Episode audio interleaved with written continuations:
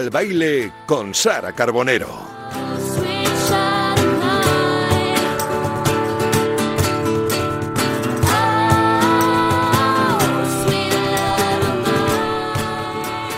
Hola, ¿qué tal? Muy buenas tardes. Aquí estamos un jueves más en que siga el baile, un baile el de hoy para los melancólicos, para, bueno, y para todo el mundo, porque vamos a estar con un hombre que nunca ha pasado de moda que canta, compone, escribe y hoy vamos a hablar de eso, de su música, pero también de literatura, de su nuevo libro de vértigos y de norias.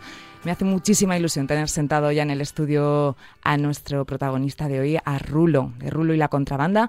También os tengo que recordar que vamos a recuperar hoy la sección de la agenda cultural con José Luis Escarabajano para que todos sepáis los planes que podéis hacer este fin de semana y, por supuesto, la sección del oyente, la canción y la historia que hayáis decidido contarnos va a ser la que cierre y ponga el punto final a nuestro programa de hoy. Con todo esto empezamos ya mismito. ¿Cómo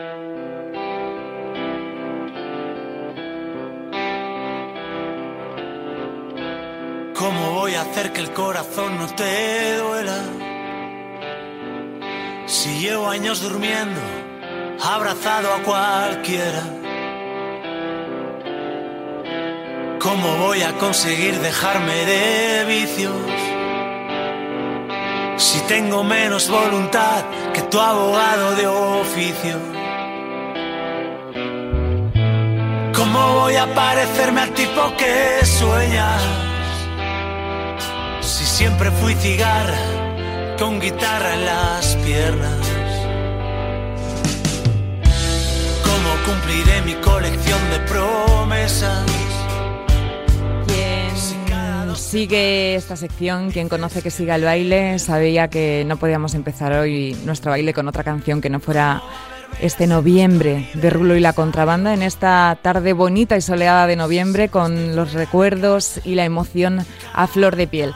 Para presentar a nuestro compañero de baile de hoy voy a aprovechar la reseña de su nuevo libro donde él mismo se define así, creo que es una descripción muy completa. En mi DNI pone Raúl Gutiérrez Andérez, aunque todos me dicen Rulo. Soy un chico de Reynosa, Cantabria, que soñaba con cantar y vaya que sí. Mi primer concierto lo di con 15 años recién cumplidos. Canté dos años en, suicidio, sí, con Z. Era joven y radical, ¿acaso no es lo mismo? Después canté 13 años en La Fuga, dando unas cuantas vueltas a España, vueltitas por Europa y algunos tumbos por Latinoamérica. Como no me he cansado de cantar, cuando eso saltó por los malos aires, seguí con lo de del cante en Rulo y la contrabanda, y ya llevo 11 años.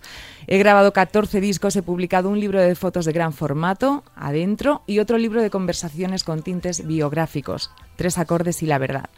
Este es mi primer libro de variedades, en el que caben los textos cortos, aforismos y demás peripecias que he ido escribiendo a lo largo y ancho de los dos últimos años. Ni soy ni voy de poeta, dice. Soy escritor de canciones, pero he disfrutado intensamente de este viaje que recién empiezas. Ojalá en algún rincón de este libro encuentres refugio o calor. Buen viaje o sigamos cantando.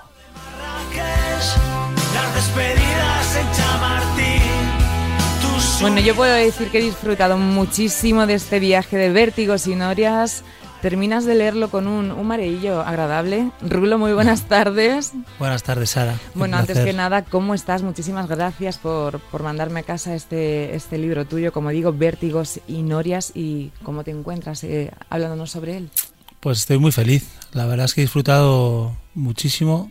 Me he volcado mucho en la escritura en estos tiempos de incertidumbre en la escritura sin musicar, sorprendentemente, ¿no?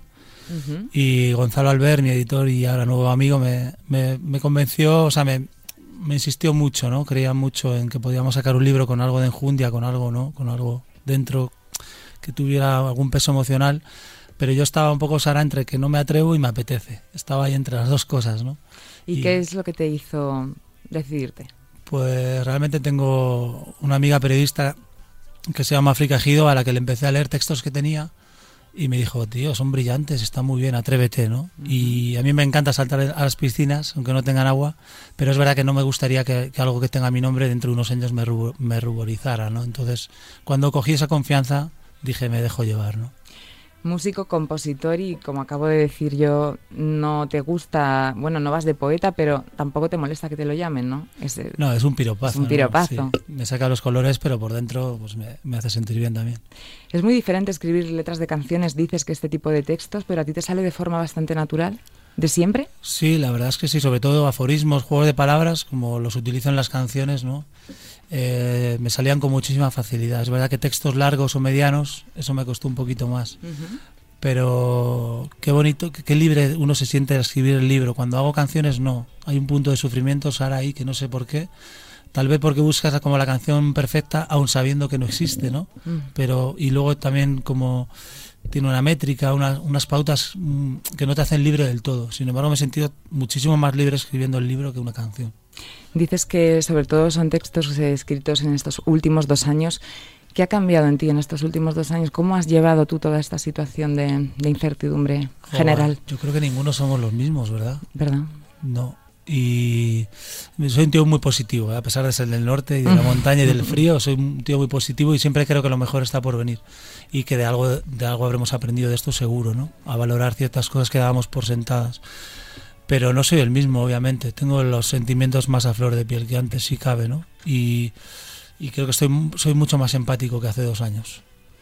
¿Y cómo viviste la mm, etapa de parón? ¿Te dio por, aparte de escribir eh, estos textos, estabas en general creativo? ¿Estabas Pues fíjate, Sara, estábamos en un momento muy guay porque habíamos estado componiendo el disco, dos meses grabándolo en, Los Ángeles, que me atreví a grabarlo fuera con un productor muy conocido y de repente pues todo eso cobra sentido sobre el escenario, ¿no? Lo disfruto, pero eh, entonces tres rivieras, acabamos de llenar tres rivieras, cinco conciertos más y pum, y pasó todo esto en el momento que estábamos cantando ese disco, ¿no? Es como si ahora que voy a, a sacar este libro de repente se cancela todo, ¿no?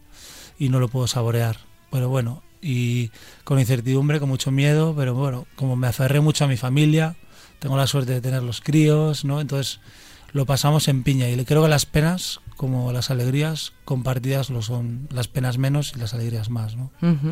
¿Por qué vértigos y norias? Porque bueno es que la vida es un poquito metáfora un poco por, porque la vida creo que es eso el enfrentarte a, tus vértigos y una noria no la vértigo, eh, son todos círculos no en la vida para mí todos son círculos y luego también el papel en blanco me produce eso me produce cierto mareo cierto placer, como la noria, ¿no? Las sensaciones que me produce la noria y los vértigos que me produce el papel en blanco es terrorífico. Como no te salga nada durante un tiempo, en casa no hay quien te aguante, te sientes un, ruin.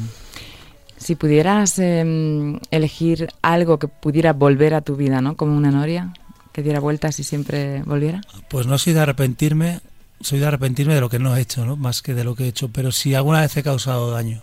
Eso es verdad que me, si alguna vez he causado daño, lo repararía. Pero leí hace poco a un, actor, me da rabia no saber su nombre, un actor veterano tipo Clint Eastwood, que ya en el ocaso de su vida, con 80 y muchos, decía en una entrevista que para él la vida era pasar por ella haciendo el menor daño posible y me pareció, de un tío tan sabio, ¿no? Me pareció poético. ¿Y a qué, algo que te dé vértigo? en la vida? La hoja en blanco. Cuando estoy con que estoy dos meses ahora y no me sale una canción que me guste, o sea, de verdad, y me ha pasado mil veces, pero me siento. Yo creo que mucho de mi humor depende de la próxima canción. Oye, qué lujo contar con un grande como Bumburi en el prólogo del libro.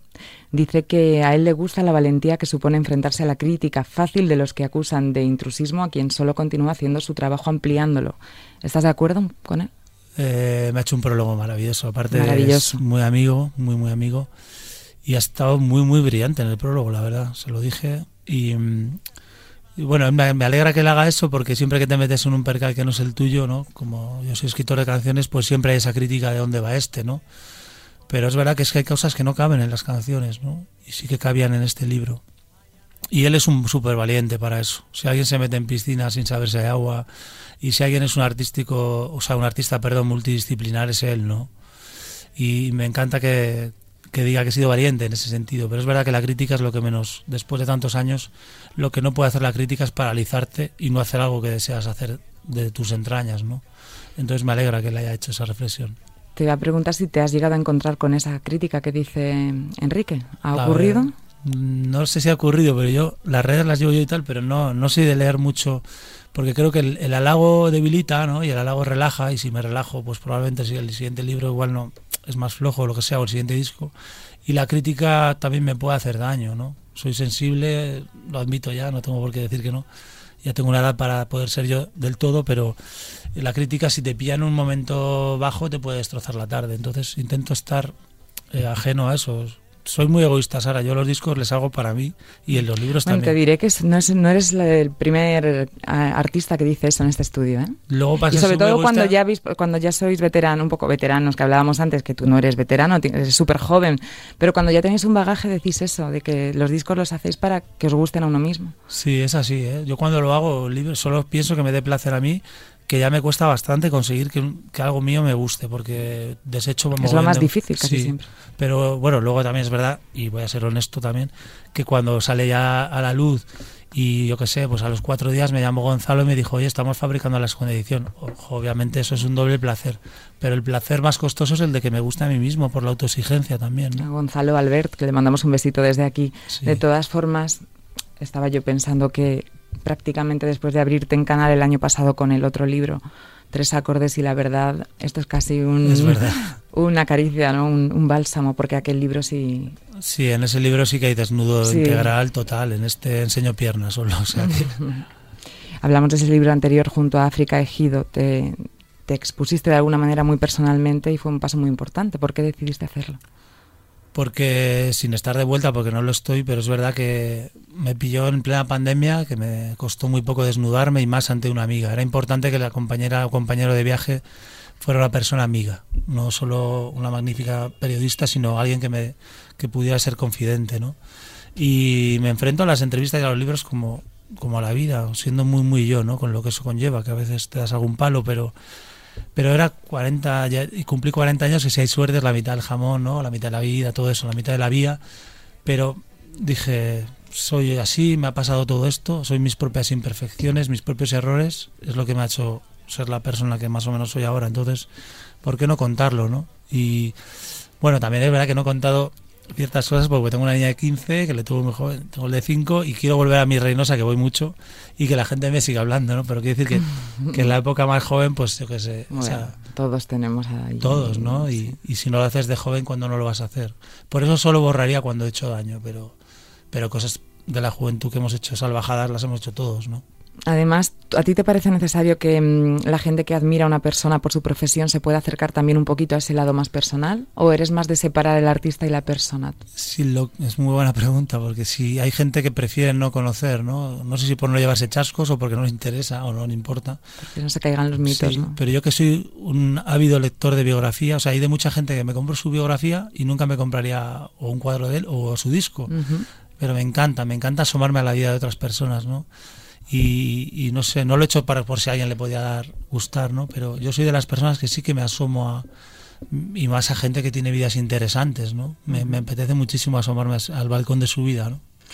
Cuando dices que te callaste muchas cosas, por terminar ya mm, con este libro, pero ¿qué es lo que más te contó, te costó contar? Ahora se está hablando mucho, afortunadamente, casi cada invitado que se sienta aquí de manera natural y espontánea hablamos mucho de salud mental, de esas crisis que casi todos tenemos, de las ayudas que necesitamos. No sé qué es lo que a ti más te costó bueno, tal vez soltar en el libro. El divorcio de mis padres, que fue tan feo, tan feo y muy, muy feo. O sea, yo luego me separaba, por ejemplo, y, o sea, una, separación es incluso una buena noticia cuando algo va mal, ¿no? Pero eso sí que me costó, ¿no? Y hay cosas todavía enquistadas que mira que quiero a mis padres y ahora se llevan genial, ¿eh? Pero fue como una cosa que hicieron tan, tan mal y que mi hermana y yo creo que a día de hoy seguimos pagando, que eso es una cosa que que no me costó, o sea, que me costó hablar de ello y todavía como que me cuesta, ¿no? ¿Y del capítulo de la separación del grupo, de la fuga?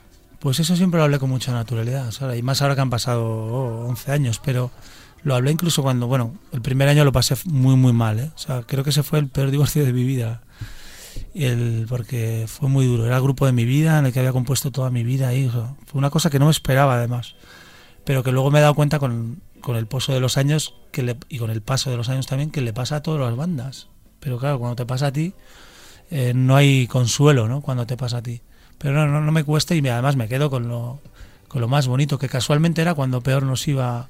Es que para mí hay dos éxitos, Sara, el, que proyectas hacia la gente o lo que la gente cree que tú, ¿no? Lo que la gente cree que eres, eres tú. Y luego está el éxito, que para mí es el, importante y el difícil de conseguir, que es ser feliz con lo que haces y con quién lo haces, ¿no? Y, entonces me quedo con los primeros años que fueron cuando tocábamos en el Within, al final era cuando no, yo no era feliz. O sea, y ese es el éxito que quiere la gente, ¿no? Que dice que es la gente, tocar el Llenar el, estadio de turno. Yo me quedo con los nueve primeros años que fueron, pum, ver crecer la criatura tan, progresivamente.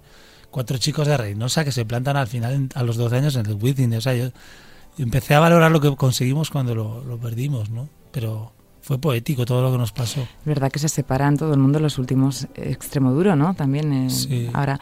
Oye, estamos hablando de, libros de momento de la literatura, pero a ti la música también te salvó de alguna manera, lo has dicho muchas, fue tu vida de salvación de alguna manera. Sí. Todos estos años que contabas. Qué poca importancia a veces le damos al arte, ¿no? Porque me da un poco envidia y y no voy a criticar a nuestro país, ¿no? pero en cierta manera Francia, ¿no? como, como a sus artistas o como la cultura en general está en el día a día, ¿no? cómo se mastica la cultura en, cada acto personal de la gente.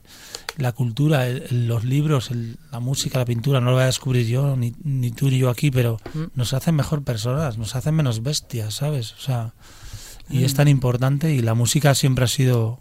En ese momento de que mis padres se separaron, en un divorcio tan, tan feo, porque la palabra es feo, y que yo vi tan cosas tan feas, eh, para mí la música, o sea, había, me junté con gente que, que estaba viviendo la misma situación que yo y que se tomaron otro camino, ¿no? Vía drogas, vía alcohol. Sí, lo contabas en tu libro que algunos están muertos. Sí, y yo me dediqué a tocar, me encerré en un garaje que me dejó mi abuelo y empecé a tocar. Y bueno, ya tocaba, ¿no? Pero me refugié, mi obsesión era la música. Y creo que eso me, me desvió de otros lugares que, probablemente era yo era carne de cañón y la, por la música pues no. ¿Y ese niño que empezó a tocar la guitarra con 10 años siempre soñó con ser músico o tus sueños de pequeño iban por otro sitio? y Yo tuve la suerte, Sara, de, encontrar mi vocación pronto. Tengo amigos con 42 que no la, que no, la han encontrado. Y mucha gente, que, que, no la encuentra nunca, ¿no? No la encuentra. Entonces yo fui a ver un concierto de Los Suaves, yo ya tocaba la guitarra de mi padre, que era músico y tal. Sí y mi madre tenía un programa en, eh, en la radio, Y entonces yo tocaba la guitarra, pero fui a ver a Los Suaves, una banda gallega, en Reynosa el, 30 de diciembre del 89, con 10 años, eh, con mi, primo mayor, que tenía 18 él. Y fui a ver ese grupo, éramos 400, hacía un frío y, y, se, me, se, me, pasó Sara mi vocación por delante y dije, o sea, fíjate qué, suerte que la encontré pronto, porque si la encuentras con tres hijos, cuarenta y pico, igual no puedes pelear por ella. Entonces yo fue, la encontré, que es una suerte y una doble suerte que la encontré pronto. Y esa noche dije, yo me voy a dedicar a la música. Y a Yossi, su cantante, que luego he sido amigo de él y he cantado con él, y le he aburrido hasta la saciedad en camerinos, en su casa. Se lo he contado él mil veces, ¿no? Y me encantaría que un niño me viniera un día y me dijera, te vi tocar en Ciudad Real, en la feria de Ciudad Real o donde sea, y yo tengo una banda por ti, ¿no? Eso es, claro, porque tú de qué edad estás hablando, porque con 14 ya estabas dando conciertos, por ahí, ¿no? Yo con 14 me subí a un escenario, hay un vídeo, lamentablemente hay un vídeo en YouTube con el... Hay rastro... Tenía la cabeza afeitada y no sabíamos tocar, pero, pero teníamos la inconsciencia de la juventud que te hace subir a un escenario sin apenas dominar un instrumento, ¿no? Pero pues al final... No, me veo de los 14 ahora no ha cambiado tantas cosas en mí. Sigo siendo un loco por la música y me sigo dedicando a lo, a lo mío. no habrán, no habrán cambiado muchas cosas así con una vista general, pero hablábamos antes de la separación de la fuga, pero yo quería preguntarte cómo arranca ese proyecto y ese éxito brutal, cómo se gestiona, cómo se asimila ese cambio en lo personal, en lo profesional. No, absolutamente es otra vida de repente. Sí. ¿Cómo recuerdas eso? Mm, claro, es que nunca es... El éxito decía Valdano, que la admiro muchísimo y le menciono en el libro, me encanta oírle hablar, y, él dice una frase que, el éxito arrasa con todo, ¿no? Y es verdad, ¿eh? O sea que yo por eso cuando empiece todo bien tal digo que, que no se dispare la cosa nunca, ¿no? Porque el éxito arrasa con todo, ¿no? Con lo que tienes alrededor y, y es peligroso. Por eso te tienes que que amueblar. Se ve muchas veces, mira, estamos en Radio Marca, se ve jugadores de fútbol, ¿no? Que de repente vienen de su país, muy jóvenes, y se les va la pinza. Y sin embargo, los que tienen su familia al lado, sus amigos de verdad, y tienen un, un, unas raíces sólidas. Esos son los que realmente acaban disfrutando de su oficio y, de, y no se pierden, ¿no?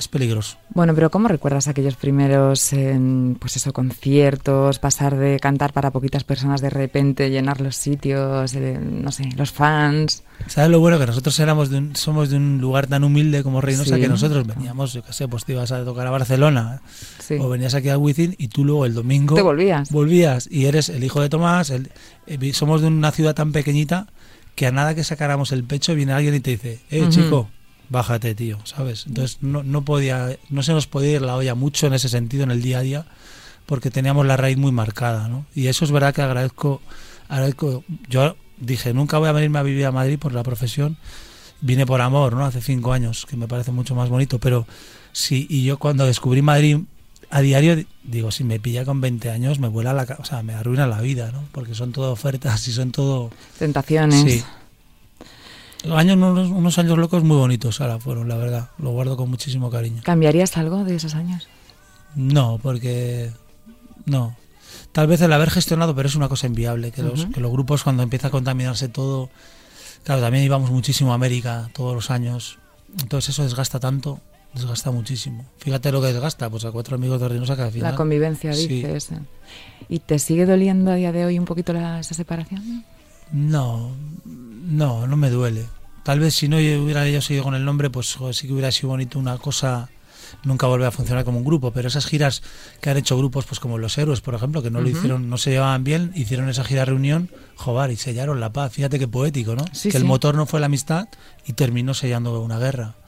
Y eso ya no se puede hacer, ¿no? Porque ya el nombre se sigue usando. Eso sí que te queda ahí un poquito, ¿eh? con sinceridad, de si no se hubiera utilizado, pues hubiera podido haber una reunión en la que sellas la paz, ¿no? Porque yo es que no tengo enemigos, no, no me gusta. Qué bueno. Soy antienemigo, entonces me gustaría sellar eso un poco, pero es muy difícil. Bueno, tú además es que tampoco te dio tiempo, mm, nada, no tardaste nada en arrancar tu proyecto personal, eh, rodeado de buenos amigos, 12 años ya con Rulo y la contrabanda. ¿En qué momento está la banda? Pues muy dulce. Fíjate que sorprendentemente el núcleo gordo, que somos cinco, llevamos, porque nuestro pacto de amor es el más puro, es vamos día a día sin expectativas. Yo nunca pensé que iba a estar con ellos tanto tiempo. Además, uno de ellos es Fito Garmenia, que es con el que monté la fuga, ¿no? Que se vino conmigo en este proyecto. Qué bonito es ahora cuando te quieres de verdad, cuando no, es, no tiene que haber acuerdos de mínimos y cuando realmente renuevas, entre comillas, el contrato, no, renuevas eh, naturalmente el, amor que tienes, ¿no? Y cuando algo no funciona, desde el principio dije, cada uno si no volamos a nuestra manera, ¿no? Tengo lo mejor de una banda, que es que proyecto una cosa nueva y todos me empujan y me ayudan y tengo lo mejor y en solitario que no que hacer una reunión simplemente por, por si la portada del libro va a ser verde o amarilla, que eso es lo que más desgasta de los grupos, las reuniones ya por todo. entonces tenéis un pacto y hay que respetarlo. Sí. Yo digo, los grupos funcionan muy bien cuando todo el mundo, que es lo que... Yo digo, una persona con las ideas claras es muy peligroso porque no hay quien lo pare. Cuando son cuatro, imagínate. Entonces, pero un grupo funciona, bajo mi punto de vista, cuando cada uno hace lo que mejor se le da. Hay que hacer las canciones, las hace, si el batería es contable porque estudió eso, pues, o sea, eso es imparable. Pero cuando hay un grupo que se quieren cambiar ya todos tenemos que hacer todo porque somos un grupo, pierdes esa potencia, ¿no? Todos tienen que tener, entiendo, un punto de humildad también, ¿no? Para, para que funcione una banda, porque si no... Sí, pero hay los egos, el éxito, lo que dice Valdano es que es así, es que los egos lo multiplica el éxito. Los grupos mueren o de éxito o de fracaso. Y es verdad que el fracaso une más que el éxito. El éxito suele más dinamitar todo. Cerrabais además hace poquito en Zaragoza la gira de Basado en Hechos Reales, el último disco que salió en 2019. Hablábamos antes que tuvisteis que interrumpirla por la pandemia. ¿Cómo no solo tú, el resto de la banda ha vivido todo este camino de, pues eso, de cambios, de, tener la ilusión de tener el disco y no poder darle la vida que queríais? Pues primero un palazo, pero bueno, también es verdad que al principio dijeron que iba a ser dos meses, bueno, y al final fíjate todo lo que nos pasó. Yo en abril, en marzo, llamé a Getty a mi oficina y dije, está tronando, está cayendo tormenta eléctrica, lo que sea. Yo quiero salir ahí fuera a cantar, quiero cantar este disco. Y en lugar de ser 21 en gira, hemos sido 10, eh, pero lo que no sabía es que íbamos a tocar en cuatro meses 41 conciertos. O sea, ha sido... Una pasada. Sí, una pasada. O sea, nunca he tocado en, en, lo que es una cosa tan breve de tiempo tantos conciertos. Y me alegro de haber vivido eso no me importó que la gente estuviera con mascarilla, porque la gente lo que quería era lo que yo, calor. Ahora ya no, ahora estamos en el punto de sacudida, ¿no? Ahora estamos en desfase, otra vez desatados, quizá demasiado. Los cinco sentidos de la gente estaban ahí, no estaban yendo a la barra del bar, a un codazo que me da de al lado. Entonces yo sentía un grado de emoción que no he sentido en otras giras y de atención. La gente estaba... A las letras muchas veces, ¿no? Como vosotros y luego podías hablarle también, ¿sabes? A la gente, ¿por qué compuse una... Cuando lo otro es más rápido todo, ¿no? Si te, oye, que te tiran un mini, si te, si te descuidas y te enrollas mucho. Y aquí se daba para las confidencias. Y ha habido unos grados de emoción porque la gente estábamos compungidos todos. Entonces me alegro, Sara, de verdad, a toro pasado, me alegro de haber dicho que quería salir, porque no quería vivir este momento histórico de la sociedad ni de la música en mi sofá, en el sofá, de, sofá de tu casa. Además es que habéis podido ir, habéis podido ir recorriendo el camino junto a vuestros fans por eso, en sillas primero, luego separados, luego al aire libre y ahora ya poquito a poco con esa cierta normalidad que imagino que también hace mucha ilusión, ¿no? Y que que notarás también otra otra alegría en la, en la gente. Sí, yo tengo la sensación de ir un poco a la contra porque justo ahora voy a parar un montón de meses de, tocar, salvo de América, que vamos en febrero. Pero mm, el otro día fui a ver a Dani, firmé el libro en Barcelona y ahí me quedé un día más y fui a ver a Dani en el San Jordi, había 15.000. Y lo fui ahí con Bori en la mesa de sonido, que es mi amigo mío, y lo vi solo porque no quería estar que, que me hablara nadie, quería vivirlo yo solo, ¿no? Y estaba viéndolo salir y me estaba emocionando de ver a 15.000 tíos ¿sabes? O sea, volver a eso de hace, creo que no lo había vuelto a vivir. O sea, y me emocioné muchísimo. ¿Y cómo sueles llevar estos? Dices que ahora vas a estar parado un, un tiempo, estos impas, supongo que será para componer más o para... ¿cómo, ¿Tú cómo llevas el estar quieto, relativamente quieto? Porque... Creo que es necesario. El otro día se le decía Andrés Suárez, que es un amigo y vecino mío, digo, Andrés, para, tío, estás cinco días a la semana fuera de casa, para un poco y no sé, quiero, quiero abrir vino, encender la chimenea y, quiero viajar a título personal, que es una cosa para mí vital para componer, ya estoy componiendo. Quiero cogerme, o sea, me metí en esto para tener tiempo y, si no haces los parones no lo tienes. Y yo quiero irme a Barajas sin montarme en el primer avión que salga fuera de España ahora que se puede, ¿no? Bueno, aquí estuvo como padrino del programa eh, Fito Cabrales, ¿no? Y, venía a presentar su disco después de siete años. decía lo mismo, Fito, que hace falta, ¿no? A veces hace falta parar. Imagino que cada uno tenéis vuestros timings, pero que es muy necesario. Para mí sí, desde luego. Y luego también para el público, ya no como estrategia, yo soy un estratega pésimo, pero como estrategia está bien. El público no te puede ver siempre y que llamen a la oficina y oye, pues Rulo este año no toca. Yo creo que es positivo, para ti. Y Fito nos decía que no todas las canciones que os salen tienen que ser para disco también, ¿no? Que también es bonito eso de que podáis cantar y componer y que se quede para, para vosotros. Sí, y luego para componer, es que no tiene que sonar el teléfono para componer, o no tienes que tener la próxima cita que es o una entrevista o un... O sea, yo creo que cuando estás a entrevistas hay que disfrutarlas a tope, cuando estás a gira a tope, pero también hay que tener tiempo para ti y solo te cuidas cuando estás contigo, también solo. ¿eh? Yo soy muy familiar, pero también me cojo un avión y me voy solo cinco días con la guitarra a componer a no sé dónde, ¿sabes? Me voy a Tel Aviv o me voy a donde sea solo. Hay que estar solo contigo para cuidarte también. Claro. Además ahora estás muy ilusionado con el, con el libro, pero cuéntanos, ¿cuántas canciones tienes en el cajón? ¿Tienes ya tendrás alguna que otra. Sí, yo que cuento todo ya, pero voy, a, voy a, en 15 días voy a decir una cosa, porque mi objetivo para el 22 es grabar un, disco que me guste, que eso me lleva tela de tiempo. Y voy a anunciar una cosa, solo que, porque yo, claro, 13 años en la fuga y 12, hago 12 con la contrabanda el año que viene, entonces son 25 años grabando discos. Y voy a hacer una cosa aniversario muy especial durante un breve, muy, muy muy pocas muy poquitas cosas y con un repertorio que habitualmente no voy que hay que estar muy muy muy atentos sí. Y eso lo voy a compaginar con la grabación del disco. Un repertorio que no vas a hacer, a ver, ahora yo me pregunto por qué, eh, ¿son canciones que no sueles cantar habitualmente? Claro, sí, va a ser como una gira, te las vas a cantar todas, o sea, va a ser como todas las más conocidas de un lado, del otro y de, mi vida, todas. Y he compuesto una canción para esa gira. Expresamente. Sí, que se llama, bueno, está aquí contando todo. Venga, cuéntanosla. Se llama Dentro de una canción, porque para mí... Se llama Dentro de una canción. Sí, porque creo que mi vida y lo dice el estribillo, la vida es menos aburrida dentro de una canción, ¿no? Y, creo que mi vida está dentro de entera de una canción. ¿Qué canciones te suelen pedir más cuando, cuando vas a, cantar y bueno, entre al el público? la gente decide, igual que yo soy muy mitómano y muy fan de mucha gente, pues la gente decide, pues noviembre, la cabecita loca, hablo de la contrabanda, sí. 32 eh, escaleras, verano del 95. Verano del 95. Y luego, pues de la fuga, pues para aquí para allá, obviamente, que yo creo que de las que he compuesto en mi vida es. ¿Mi Cenicienta no te la piden? Ay, sí, sí. Me encanta. Mi Cenicienta no se puede. Es de las. Sí, mi Cenicienta también. Eh, y luego de la fuga, pues para aquí para allá, por verte sonreír, que la compuse con 18 años y la sigo cantando. Eh, buscando la basura, por ejemplo. Y por eso quiero reunir, bueno, estoy contando aquí, esta es la rueda de prensa de la presentación. y ya tengo el nombre de la gira, tengo todo, todo pensado, o la sea imagen. Que ya tienes mucho trabajo, trabajo hecho. Pero no quiero hacerme 40, 50 bolos. No, Quiero hacer una cosa y, y, rodarme de algunos amigos que he hecho con la profesión, que afortunadamente son muchos y muy buenos. Y quiero regalarme eso. Pero si hago 50 conciertos, si acepto hacer 50, no voy a hacer el disco. Y solo quiero hacer un buen aniversario, pero como con poquitas cosas. Ahora que hablas de esos amigos de los que también te rodeas, te iba a hablar de algunos artistas con, lo, con los que ya has colaborado, desde Enrique Villarreal, Dani Martín, Coquemaya, Cuchi Romero, Fito, Los Secretos. No nos vas a contar con quién, te, con quién vas a colaborar, con quién te gustaría si tuvieras la oportunidad a dedo de decir.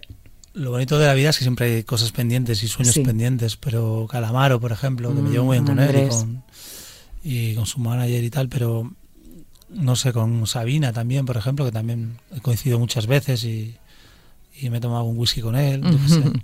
E incluso Alejandro Sanz, que me gusta mucho, o sea, es, no sé. Y luego de los que no podría nunca, me, me hubiera volado la cabeza Antonio Vega y Enrique Urquijo, que son dos fuentes de las que tengo ahí muy presentes y, y en mis canciones sé que hay cosas de ellos porque mm. les he oído tanto inevitablemente están, están ahí. ¿Qué parte del proceso musical te gusta más a ti, Rulo? ¿La composición, la grabación, el directo? ¿En cuál la disfrutas más? Mm, buena pregunta. Que claro, todas, todos, todo es un círculo, es una noria, ¿no? Uh -huh. Pero igual la que más peso tiene tal vez sean los conciertos, ¿no? Por eso también me gusta hacer parones para alejarme de lo que uno quiere. Como tú algo que quieras o alguien que quieras estés todo el rato y si estás sobre el escenario todos los días pierdes, dejas un poquito de valorarlo, ¿no? Y, y creo que le, creo que el sumum o el final, el fin de todo de una canción, de un no solo echarlo hacia afuera como desahogo, sino también luego mostrarlo eh, sobre un escenario. ¿no? Y ahora que vuelven esos conciertos eh, con una normalidad más o menos, eh, pues eso, acercándose a lo de antes, imagino que hay cada vez más gente de tu equipo trabajando contigo. ¿Cómo ves tú el panorama cultural con, con, todo esto que ha pasado? Yo creo que hay una explosión sí. ahora mismo. Porque o sea, eres optimista y ves que ahora... Ahora mismo, claro, hay que hablar, situar todo en el momento... En, hace tres meses no, pero ahora se están vendiendo, yo no, estoy, no tengo ningún concierto a la venta ni nada, pero gente compañeros dice, estamos vendiendo el triple de entradas que la gira prepandémica. O sea que ahora mismo hay una explosión que, que, me alegra muchísimo, porque es, es, un síntoma claro de que la gente queremos vivir. Explosión y, cultural, ¿no? yo creo que sí. se ha revalorizado y que sí. le hemos puesto en su sitio. ¿no? Y creo ahora que la gente ha valorado que también los artistas, eh, lo digo humildemente, como que no suene prepotente, pero que hemos estado ahí arropando en la pandemia, ¿no? Uh -huh. Que nos hemos puesto a tocar desde casa cuando también teníamos el corazón encogido, porque veíamos que tenía un sentido que acompañábamos, ¿no? Y creo que la gente eh, lo valora eso. Claro, de manera altruista, además, sí. acompañando. Sí, sí, te preguntaba antes qué parte del proceso musical te gusta más y también quiero saber qué faceta tuya, rockero, cantautor, eh, ¿cuál es la que más te define a ti? Es verdad que tengo hoy un cantautor y un rockero dentro que se están pegando todo el rato, pero luego se van de, de, cañas también. Tengo las dos cosas, del mundo cantautor y del cantante rockero, pero bueno, así no me aburro también. ¿Y te has encontrado críticas por sí. ser más una cosa que la otra y sí. al revés? Siempre, ¿no? Sí, yo, yo no, lo, no lo he expresado nunca así, pero me viene a la cabeza que es como, para uno soy muy duro y para otro es muy blando. Y, yo estoy ahí, ¿sabes? Siendo yo, que no es poco, ¿sabes? Yo, yo lo que tengo que ser es yo y lo tengo clarísimo. Entonces, eh, lo que venga por un lado, la caricia o el arañazo que venga por otro lado no, no, es, no es asunto mío, pero está ahí, claro. ¿Porque crees que hay mucho prejuicio musical todavía? Sí, sí, hay mucho todavía, ¿eh? hay mucho talibanismo musical, pero cada vez menos, porque yo veo a mis sobrinos con 20 años uh -huh. o mi hija, las, los playlists o los, todo eso que tienen ahí es sí, un popurrí, ecléctico. Y eso me encanta, de verdad. ¿eh? Y, y, yo en mi barrio, cuando yo tenía 12 años, yo no podía decir que escuchaba Supertramp en mi casa o que escuchaba Sabina en mi casa, porque tú eras ya. un heavy o oh. rockero o rockabilly, o sea, era, éramos sí, tribus. Y yo creo que todos en casa oíamos de, oíamos de todo, pero no, yo no, al menos no lo podía decir. ¿Qué es lo más bonito que te ha dado la música? Pues conocer, o sea, pues irme en febrero a hacer Argentina, Chile, Colombia, Ecuador, Perú y México con regularidad y, y tener amigos y casas abiertas de verdad y vinos abiertos en muchos países del mundo. Eso es lo y en muchas ciudades de España. Eso es, eso me lo llevo a la caja, vamos. ¿Y algo que no te guste de esta industria? ¿Lo menos bueno? O sea, a veces, mira, te digo la verdad, cuando a veces elijo muy bien con quién me junto, porque no me gusta cuando estás en un camerino y hay muchos cantantes, o sea, como que y está todo el mundo midiéndose, eso no lo aguanto, no aguanto eso, o sea, entonces elijo muy bien con quién me junto, o sea, yo con Coquemaya me voy al fin del mundo, porque me abro un vino con él y nunca se mide, ni, ni me hace medirme a mí, ¿sabes? Entonces ni me hace de menos ni de más. Al contrario, que los dos juntos brilla, suma, ¿no? La, suma de los claro, dos. y, si algo ha ido mal, pues, joder, pues yo qué sé, pues este teatro no lo llené. es naturalidad, ¿sabes? Y no hablamos de eso, hablamos de la vida. Pero cuando estás con gente que está todo el rato. Y eso no me gusta. O sea, eso de esto es como que. Entonces miro muy bien con quién invierto mi tiempo, con quién descorcho un vino. No voy a. Porque me, hago, me hace sentir como, no pequeño, pero digo, estoy perdiendo el tiempo aquí hablando de esto, ¿sabes? ¿Te has llevado así alguna decepción? Con, que aunque no digas el nombre, sí, en algún camerino. No sé si decepción, porque tampoco le pido nada a nadie, ¿no? Pero. Claro, la decepción depende de la expectativa, entonces. Sí, pero ¿sabes lo que me da cuenta, Sara? Que la gente más grande, te hablo de Luz Casal, te hablo de Enrique Bumburi, de gente que es gigante, o Fito Cabrales, que también es súper amigo mío desde hace veintipico años, que esa es la, gente más grande, la que no se mide nunca, porque no, ¿sabes? Entonces, y, pero cuando me tengo que medir, digo, ¿qué, ¿qué, carajo hago aquí? ¿Me quiero ir a mi casa o me quiero ir a otro lugar? ¿no? Entonces no, no me gusta ese tema de estar... No creo que seas más artista si llenas eh, tres wandas o si tocas en un búho real. O sea, he conocido grandes artistas en, Libertad 8 y he conocido gente que en el Wanda no me ha emocionado ni un ápice. No te ha transmitido nada, total. Oye, ¿pasas mucho por tu estrella en el Paseo de la Fama de Santander?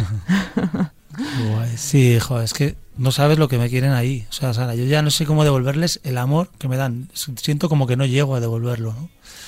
Y sí, además la, tengo ahí mi Tiquito él la tengo en ese barrio tan mágico de Tetuán que no. Yo digo, no es el será el mejor de Santander, pero es el que más vida tiene. Todos los bares, marisquerías, todo tiene un, es para mí es el mejor barrio. Entonces, casualmente encima me lo pusieron en el barrio que yo que habito y al que me voy mañana además, que me voy cuatro días para allá. Oye, una buena manera de devolverles parte de ese cariño es que uno de los textos de tu nuevo libro está dedicado a tu tierra. Es bonito. Sí. Es que como pierdas de vista la raíz, lo pierdes todo, ¿no? Al final puedes dar tumbos por el planeta, te puede ir mejor o peor, pero lo que te queda es cuando vuelves a casa, ¿no? Y, y si te miran como el mismo, como que eres el mismo, ¿sabes? Eso es una pasada. Tú no pierdes de vista la raíz ni tampoco a Franco Battiato.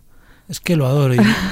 ya escribí ese texto, Sara, cuando murió, y te lo juro que tuve un muy mal día cuando murió. Porque, lo primero, porque no lo vi, la, una vez que tuve oportunidad de verlo, no me decidí a ir porque tenía que ir solo y tal, y mira que no me importa ir al cine, a un concierto solo, me da igual. Pero no, me, no fui, no sé por qué. Y no lo vi en directo, y eso me fastidia. Y lo escribí el día que murió y acudo a sus canciones muchísimo, pero desde que era un crío. Y mira que era como el antiartista, ¿eh? porque era así como cero glamour, pero a la vez era tan auténtico y tan, tan gran artista, eh, inabarcable, ¿no? El mago de Sicilia, dice aquí. ¿Se te ha quedado algún texto en el cajón de la mesilla? Sí, cosillas. Cosillas, para el próximo. Sí. Bueno, creo que si no, si no entro en este y, lo metes en... Es como... Te queda una canción fuera. Ya, eso es verdad. Al final haces, Un descarte... haría que bajaría al siguiente nivel del siguiente disco, ¿no? O es como... O no, no sé hay, benditos descartes, ¿eh? hay grupos que dicen, no, esto iba a ser un descarte y luego de repente es Losing My Religion, ¿sabes? Totalmente. Y te cuenta la banda en una entrevista, no, es que fue, era, fue un descarte del disco anterior y, les cambió la vida, ¿no? Pero bueno, bucearemos en el descarte por, por no por vaguería, sino por ver si algo se quedó ahí, ¿no? Para terminar, eh, quería preguntarte por dónde pasa el futuro de, Rulo. ¿Qué, ¿Qué, le pides al 2022? Ya sabemos que un disco, que estás ya en ello. Y no sé, personalmente y profesionalmente. Bueno, pues espero mi tercer hijo en 2022. O sea que, ¿Ah, sí? Enhorabuena. Gracias. En junio estoy ahí súper emocionado. Qué bien. Porque es como ya, ahora o nunca, porque ya no quiero ser el yayo papi este. Es súper joven. Sí. Pero bueno, como la primera tuve con 27, yo no quiero cambiar pañales toda mi vida. Algún día tendré que parar. Pero sí, el tercero y, y yo creo que eso me va a dar, no sé, estoy especialmente emocionado con el tercero. Claro, qué diferente se debe vivir, ¿no? La paternidad siendo tan joven ahora siendo joven todavía, pero digo, son maneras diferentes de disfrutar la experiencia. Yo creo que más, porque con 27 en la fuga, yendo a América dos veces al año, estando fuera de casa, eh, bebiendo todo lo que, o sea, no sé, éramos muy bala, ¿no? Entonces te cae ahí como el bebé con 27. Yo me acostaba a las 4 o 5 de la mañana todos los días, saliera o no, ¿eh? en mi casa componiendo lo que fuera, leyendo, y me levantaba a las 12 del mediodía. Llegó, llegó Ruth, bendita, y llegó Ruth y los horarios ya sabes que te hacen pum, ¿no? Te colocan los críos en otra movida. Por supuesto. afortunadamente también. Y bueno, hay muy contento con eso, la verdad. Muchos proyectos y en lo personal ese es el gran proyecto, ¿no? El, soy muy gitano, o sea, nosotros somos de siempre mucha gente en casa, siempre mucha gente en la mesa y a pesar de que hay que tener un punto de desarraigo con, con una banda, porque te tienes que ir 20 días a América y me voy perfectamente, sin extrañar mucho, pero luego soy muy de hacer piña. Oye, ¿y tus hijos qué dicen de, de, su papi cuando te ven cantar, componer, escribir? O sea, ya... a mí se me cae la baba lo de las estrellas de Tomás, se me cae la baba si pasan ellos por ella, ¿sabes? Yo, mi ego más o menos está ahí colmado, pero, pero cuando ellos, o yo que sé, de estos 41 conciertos, van a ir a ver a 20 y pico, ¿eh? O sea, ya... Qué bonito. y verlos, compartir. verlos ahí emocionarse cuando igual les ves en un teatro sentados y, y no sé, ese orgullo de, que lo ves en sus ojos, pues es una maravilla. Bueno, Rulo, vamos a mm, hacerte una petición. Has sido muy generoso de aparecer hoy por aquí con la guitarra, con el frío que estás pasando estos días en Madrid y, la voz un poco tomada, pero no sabes que en este programa llevamos muchísimos años siendo seguidores tuyos incondicionales y nos parecía un regalo precioso que nos pudieras cantar algo. Pues yo creo que tendría que ser noviembre porque estamos en. Estamos en noviembre y, hombre, no por yo es la que te iba a pedir. Pues Así yo que. Es la que te voy a dar, encantado a todos. Venga, pues lo preparamos y suena ya. Muchas gracias.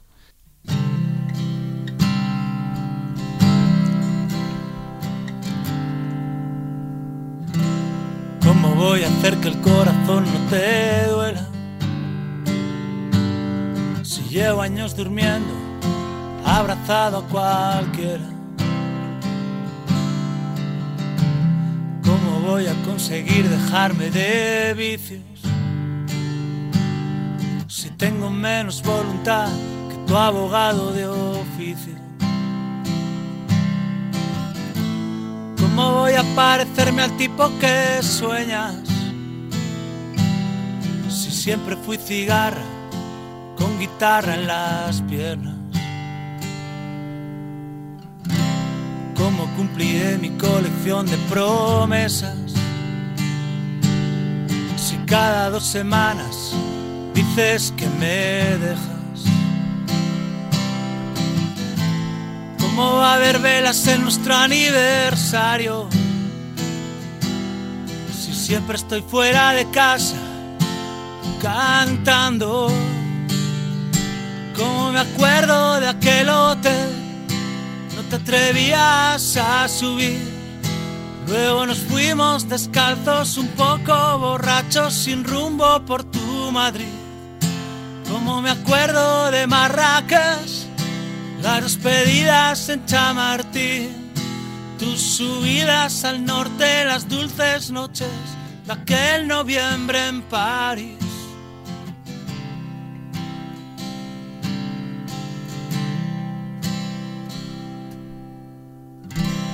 Para que nunca se congelen tus venas. Cómo hacer de cada noche una verbena. No voy a seguir coleccionando fracasos. No voy a recibir el alba perdido entre vasos. Como me acuerdo de aquel hotel te atrevías a subir. Luego nos fuimos descalzos, un poco borrachos, sin rumbo por tu Madrid. Como me acuerdo de Marrakech, las despedidas en Chamartín, tus subidas al norte, las dulces noches aquel noviembre en París.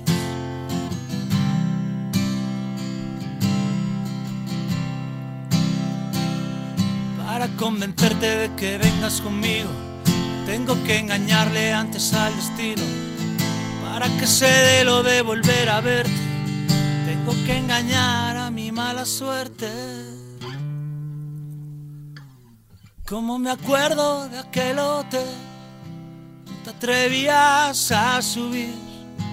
Luego nos fuimos descalzos, un poco borrachos, sin rumbo por tu Madrid me acuerdo de Marrakech, las despedidas en Chamartín, tus subidas al norte, las dulces noches de aquel noviembre en París. Más o menos, ¿eh? Es que te tengo que robar un micro para aplaudirte en primer lugar. Muchísimas gracias. Vosotros. Precioso, precioso. Qué emocionante y muchas gracias por, por, por el esfuerzo, como hemos dicho antes, por... No se ha notado nada la voz. No se ha notado. ¿no? Entonces, nada. Bueno, nos ha teletransportado muchos años atrás. A mí personalmente me ha, recordado una época muy bonita y, y te lo vuelvo a agradecer. Y para despedir esta entrevista hoy, no es que esté yo cogiendo citas de, de otras personas, pero es que me ha encantado también lo que ha dicho Dani Martín de ti. Lo más difícil es ser único, no parecerse a nadie, no imitar. Solo hay un rulo fugado dedicado al contrabando, irrepetible y de las entrañas. Creo que mm, no hay mejor manera de decirte hasta luego, hasta pronto. Nada, gracias por el baile, me lo he pasado muy bien. ¿eh? Yo que pensé que no sabía bailar, me lo he pasado muy Pues bien. lo has hecho increíble de cine. Estaremos muy Gracias pendientes de todos los proyectos y recomendar desde aquí Vértigos y Norias, de verdad un viaje muy muy chulo. El nuevo libro de Rulo y felicidades y a por el 2022 que pinta muy bien para ti. Gracias a todos. Que siga el baile.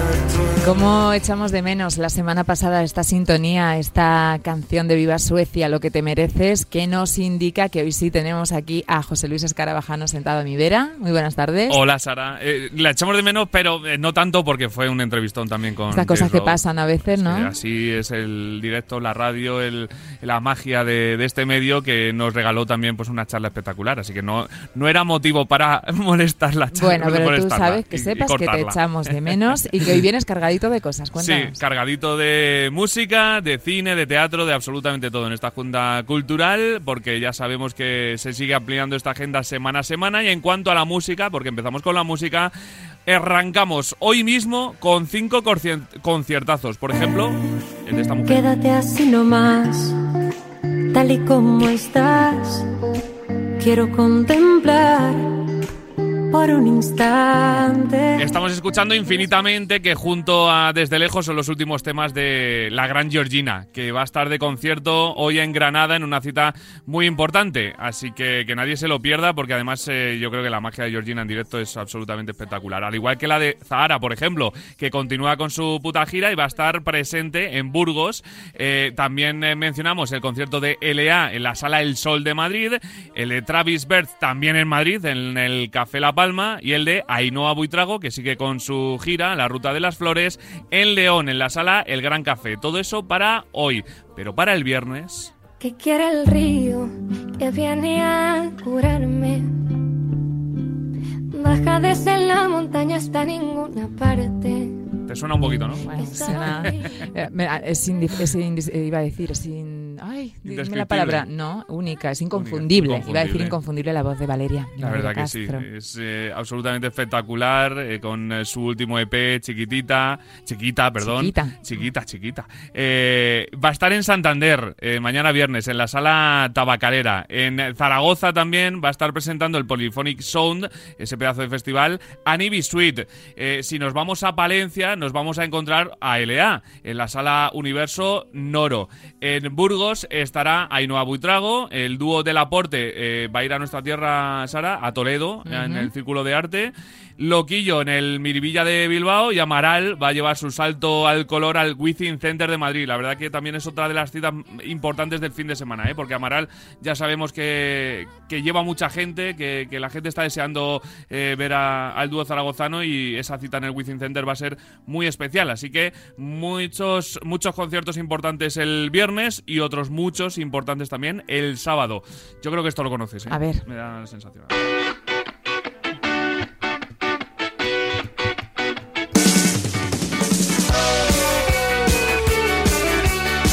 Valeria era inconfundible, estos también, ¿eh? Hombre, es de Salta de Tequila, ¿dónde van a estar? Van a estar en la sala Razmataz de Barcelona, un concierto que, que no os podéis perder y previo también al de la semana que viene en el Within Center de Madrid. Así que Barcelona y Madrid para los Tequila, que con su salta y con sus eh, temazos inconfundibles y míticos, pues nos van a hacer saltar, vibrar y bailar un montón. Así que eh, esa cita la de el sábado en Razmataz en Barcelona, pero tenemos más conciertos, por ejemplo, Aitana en el Multiusos eh, Sánchez Paraíso de Salamanca, nuestros Loli Meyers en Jaén en el Teatro Infanta Leonor, Ainhoa Buitrago que se marcha a la sala La Salvaje de Oviedo y en el Within Center de Madrid aterriza la gira mayéutica de Robe que hemos hablado de ella cada semana y obviamente en una cita en la que llega a nuestra capital, pues eh, tenemos que, que mencionarlo. Tenemos que mencionarlo e incluso podríamos ir. Ahora que Por ejemplo, ¿no? Sí, por ejemplo. me vale, Eh, yo me apunto, venga. Eh, mucha música, como hemos contado. Pero apunte, ¿de verdad te tomo la palabra? Sí, vale, yo- allí estoy, en la puerta. Mucha música, pero también mucho teatro y mucho cine. Teatro, vamos a destacar dos citas para este fin de semana. En Madrid nos quedamos con Privacidad, que es una obra de teatro que sabe más de ti que tú de ella. Eso es lo que dice... Qué miedo eso, por favor. la obra de teatro que así se anuncia. Esta obra que cuenta con Adrián Lastra, Candela Serrat, Canco Rodríguez, Rocío Calvo, entre otros muchos artistas. Es una obra que- Cartelazo. Que, te hace, sí, y te hace eh, pensar y mucho sobre las nuevas tecnologías y el control que tienen sobre nosotros, que es mucho, ¿eh? Eh, así que la gente lo puede ver en el Teatro Marquina, donde estarán hasta mediados de diciembre. Por ejemplo, tanto hoy como mañana, el sábado, el domingo, eh, todos los días hay función. Así que yo creo es muy recomendable también para disfrutar y reflexionar también a dónde nos llevan estas nuevas tecnologías. Y la otra obra de teatro va a ser para Valencia y va a estar eh, dedicada a los más pequeños. Que bueno. la primera vez que hablo de teatro de mm, Sí, es verdad, siempre hay, pelis en, en el cine, pero obras de teatro hay poquitas. La Hay verdad que es que hay poquitas. Mm. poquitas, porque yo ya lo, lo cuento, busco cada fin de semana y, y no hay mucha oferta, no hay. Pues mira, te puedes ir a Valencia a ver. Te ha sonado, ha sonado como, mira, tira. Pues, pues me puedo ir a Valencia Hombre, claro, paso- por supuesto. Claro que sí. Pasas el día estupendamente y luego veis el viaje de Greta, donde Greta, la protagonista, emprende un viaje lleno de diversión, fantasía y emoción para intentar descubrir quién es su verdadera familia. Eh, se puede ver en la sala off este sábado a las 5 y este domingo con dos sesiones a las 12 y a las 5 de la tarde también. Así que los más pequeños tienen conciertos muchas veces, tienen eh, cine sobre todo, pero también tienen teatro y es importante también inculcarles el amor por el teatro. Eh, pues yo creo que completita la agenda. Bueno, ¿y qué canción? ¿Qué canción será la que despida hoy el Pues fíjate, programa? fíjate que llevamos una agenda con canciones eh, que conocemos todos prácticamente, estamos escuchando este Salta, pues vamos a escuchar otra que todos nos conocemos al dedillo porque nos la pide Raquel. Hola, soy Raquel y me gustaría escuchar la canción de Color Esperanza de Diego Torres. Es una canción especial para mí que tiene un mensaje muy bonito y que creo que ayuda muchísimo a subir el ánimo en momentos complicados. Muchísimas gracias y un besazo. Un besazo para Raquel. Un besazo, Raquel. Y es verdad que te sube mucho el ánimo esta canción. ¿eh? Es verdad que todas las mujeres, las oyentes, están ahí de momento ganando por goleada. Mira, sube mucho el ánimo. Hace un mes o así, en el concierto de mm, Cadena 100, la cantó Pablo López. Esta, o sea, hizo una versión Sí. y él llevaba una sudadera verde, por supuesto. Claro.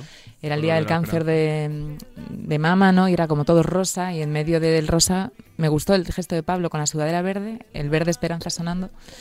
Y bueno, pues que cada uno le dé la interpretación, ¿no? Pero por supuesto que es una canción muy positiva para terminar hoy. Sí, la verdad, me gusta, a mí esta canción me ha gustado. ¿Has bailado? Bueno, No te imagino, ¿eh? ¿Que no? Bueno, bueno, bueno. yo otro- lo, lo doy todo. ¿eh? A ver, iba a Suecia y los No, no, Loris, claro, sí, pero... cosas de- pero no, no, yo lo doy todo, vamos.